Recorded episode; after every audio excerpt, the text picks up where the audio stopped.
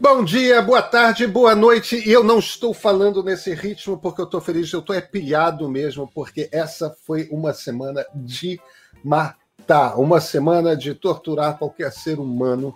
E eu sei que, junto com a minha amiga Cora Rona, eu não estou sozinho. Eu aposto que vocês também estão tão pilhados quanto nós dois. Esta é mais uma edição de Pedro e Cora, o seu programa que normalmente deveria falar sobre vida digital, mas que novamente não vai falar sobre vida digital. A gente vai falar sobre essa semana absolutamente insana que Jair Bolsonaro nos lançou os brasileiros a todos. Pedro e Cora, naturalmente, você pode ouvir nos melhores players de podcast, ou então toda sexta, toda terça-feira, no canal do YouTube do Meio. É de Bolsonaro que a gente vai falar, Cora Rony? Lamentavelmente, é. é. é. O sorriso é só uma busca de consolo próprio, tá? E vocês vão ver. Vem com a gente.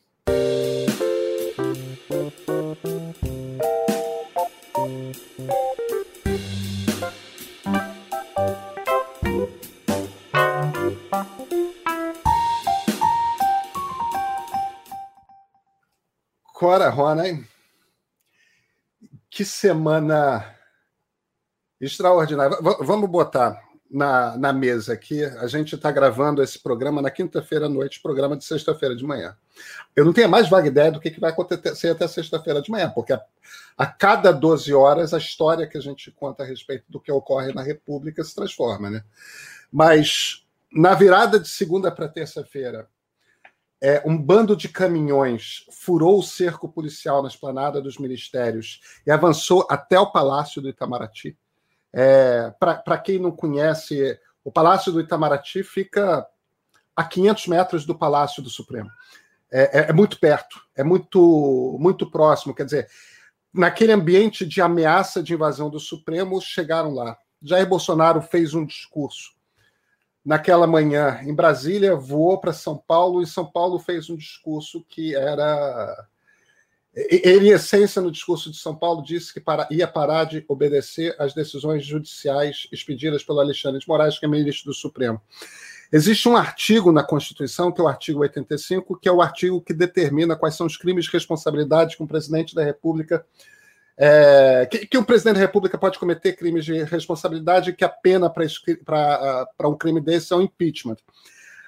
O conjunto dos crimes de responsabilidade não estão listados no artigo 85. Eles terceirizam para uma lei, que é a Lei 1079 de 1950.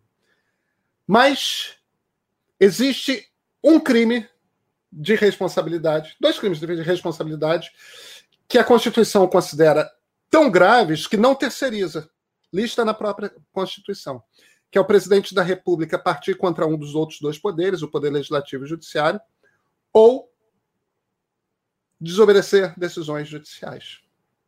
Ou seja, o presidente da República chega e, para um público de 150 mil pessoas, diz que vai desobedecer o artigo 85 da Constituição. É, é uma confissão de estou preparado para cometer um crime passivo de impeachment. E ele faz esse anúncio público. A gente passa um dia para o Arthur Lira, o presidente da Câmara, se manifestar. Ele dá uma resposta super ensaboada. Agora, nessa resposta super ensaboada, vem num contexto em que o PSD e o PSDB, que eram dois partidos que ficavam ali meio em cima do muro, meio governistas, meio não, etc., tomam uma postura pró-impeachment, em que vários empresários e, e, e, várias pessoas do setor financeiro começam a ligar para pessoas em Brasília falando: gente, chegou um nível de instabilidade tal que não dá mais para continuar com esse presidente. Quer dizer, repentinamente, por conta desse discurso em São Paulo, começa um clima de impeachment. E aí, Luiz Fux, presidente do Supremo, faz um discurso em que ele se vira e fala: olha, se o presidente fizer isso, o presidente acaba de fazer isso, isto é um crime de responsabilidade, vamos deixar bem claro e o Congresso tem que resolver isso. Porque é a atribuição do Congresso Nacional. O Fux faz um discurso que não parece um discurso de Fux. Ele faz um discurso duríssimo. É, de madrugada, é, de madrugada começa a pipocar a greve de caminhoneiro. No final da tarde de quarta-feira, começa a pipocar. De madrugada tem vários pontos de estradas é, bloqueados. E aí o Bolsonaro solta um áudio, ele não faz um vídeo, ele, não, ele solta um áudio pedindo aos amigos caminhoneiros que não faz isso não, tipo, não para o país. Tipo, a situação tá feia para mim, não para o país. E os caras começam, ah, não, deve ser o Marcelo Adnet, não deve ser o Bolsonaro. Então, o Tarcísio, que é o ministro da infraestrutura, grava um vídeo e fala: não, o vídeo do presidente sim, não para o país, não, pelo amor de Deus. É, já, tipo, a situação está ficando feia aqui. E na tarde dessa quinta-feira, o presidente da República solta uma nota completamente acovardada, porque é isso, né?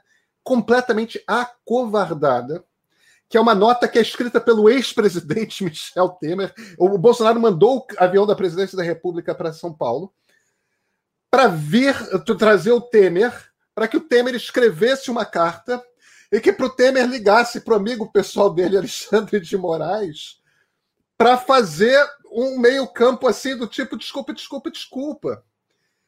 E pela primeira vez, isso que eu acho que é o mais chocante dessa história toda, é, enquanto o Marcelo Diner começa a soltar áudios no, no, no Twitter, fingindo ser Bolsonaro, dizendo não é, aquele não era um áudio de verdade, não, o áudio de verdade é esse. Vamos Dancem a Macarena. Macarena.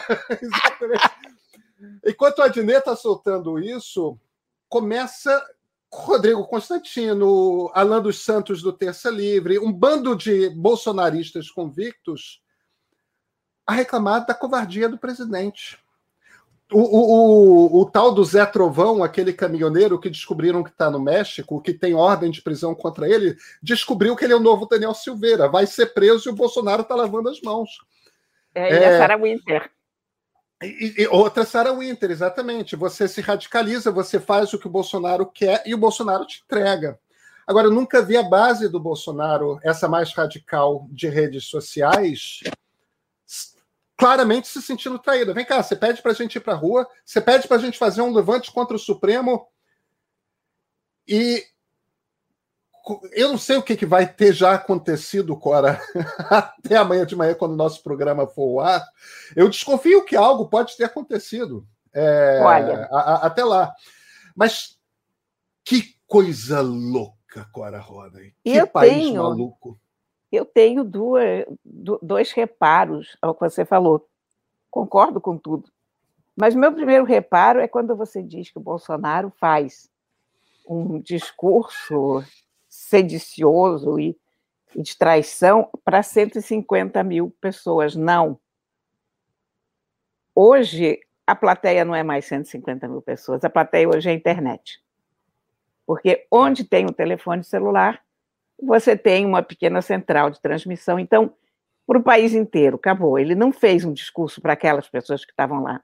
E nem a intenção era essa. A intenção era fazer uma foto, um vídeo, não sei o quê, para circular na internet. Então, o tamanho da plateia é potencialmente gigantescamente maior. Enfim. E o meu outro reparo, esqueci qual era o outro reparo. Eu tinha um segundo reparo. Mas a coisa. Da... Ah, sim, sim. Você falou que a casa 12 horas as coisas mudam. Absolutamente não. A cada hora as coisas mudam. Se as coisas mudassem a cada 12 horas, eu estaria tranquila. Mas com as coisas mudando a cada hora, é um negócio de louco. Você vê, essa, essa noite, essa madrugada, essa quinta-feira, as coisas estavam tão pilhadas que alguém me chamou de repente para um para um Spaces do Twitter. O Spaces é, é aquela sala de, de chat em que a gente fica conversando como se fosse uma rádio tem um host, uh, o host determina quem são os oradores e tal. Então, nessa sala tinha Flávio Oliveira, tinha Sam Pancher, tinha o. Ai, meu Deus, eu já nem sei mais quem que tinha, tinha tanta gente, Nil Moreto, e mais, sei lá, mil trezentas e não sei quantas pessoas ouvindo um bate-papo às três horas da manhã sobre caminhoneiros, sobre aquele momento. Tanto que o nome da sala era Sula Miranda Responde. É, foi criada Pela, pela Jair me arrependi. Enfim, é uma coisa muito brasileira que mesmo as coisas mais sérias a gente leva na galhofa, né? Mas era uma conversa em que nós estávamos. Ah, estava Bruno Torturra também, estava o ex-político, enfim, estava todo o arco da sociedade ali trocando angústias. No fundo, anotações sobre a angústia de ser brasileiro naquele momento. Né? E eu saí, sei lá, quatro e tanto, mas a conversa continuava. E só saí quatro e tanto porque os gatos não tinham comido o jantar deles até aquela hora e estavam totalmente coitados, histéricos. Porque senão eu estava lá até agora discutindo isso, porque, olha, é um, um país onde a gente não dorme, porque a gente tem um presidente que é tão incapaz e tão, tão inapto para o cargo que nem dormir a gente não dorme mais. Minhas olheiras aqui, Cora. Esse eu aqui, ó. É, eu, eu, sabe, é, a, a, gente tem um país inteiro para reconstruir, cujas regras. Eu estou afônico um pouco também. As regras é desse país. Será, né? Ser... É, não, pois é, tenho falado muito. As regras desse país têm de ser reconstruídas. As regras que normatizam a democracia brasileira vão precisar ser reconstruídas e reescritas é, nos próximos dois ou três governos, ao longo dos próximos dois ou três governos. Agora, eu tenho uma preocupação imediata, que é dólar em, disparando, inflação chegando a 10%, é, um, a gente continua numa crise de falta de vacina. É, é, é isso não passou. A gente tem uma vacinação razoável no Brasil até porque a população está dedicada. Agora, a gente continua em casa, né? Porque o problema não acabou e, e não vai acabar tão cedo. A gente ainda tem alguns meses de semi-quarentena pela frente. E, e Cora, não dá mais. É, é, inviável continuar com esse presidente da República por mais um ano e meio. É, não, não é só porque ele é golpista e o fato de ele ser golpista já devia ser mais do que o suficiente para apiá-lo do, do, do, poder. Mas a inepcia é, é, é uma soma de golpismo com uma profunda incompetência. E você junta esses dois aspectos com essa coisa de, de é um criador de crises. A gente não sai da crise. É, a gente não consegue ter uma vida normal, porque ele assume a vida de todo mundo e, e, e, e nos mantém em sobressalto. É, quantos anos de vida esse cara não está custando a milhões de brasileiros por desgaste metabólico, sabe? É... Olha, eu, eu escrevi sobre isso hoje. Que o problema não é o número de pessoas que havia na, na Paulista ou em Brasília. Ou, não é nada disso. O problema é que a gente não consegue mais viver. E não adianta agora vir com cartinha do Temer, porque se nada acontecer, se nada for feito de concreto, se deixar por isso mesmo, ele vai subir o tom na próxima, aí vai chamar o Sarney para escrever uma carta, para pedir desculpas, enquanto isso o Brasil sangra literalmente, né? na economia, na saúde, uh, educação, enfim. A gente não tem condição de tocar um Brasil dessa forma. A, a, a gente ri, eu ri aqui contando para você, que às quatro horas da manhã a gente estava num, num espaço do, do Twitter conversando, mas olha aqui, não é normal.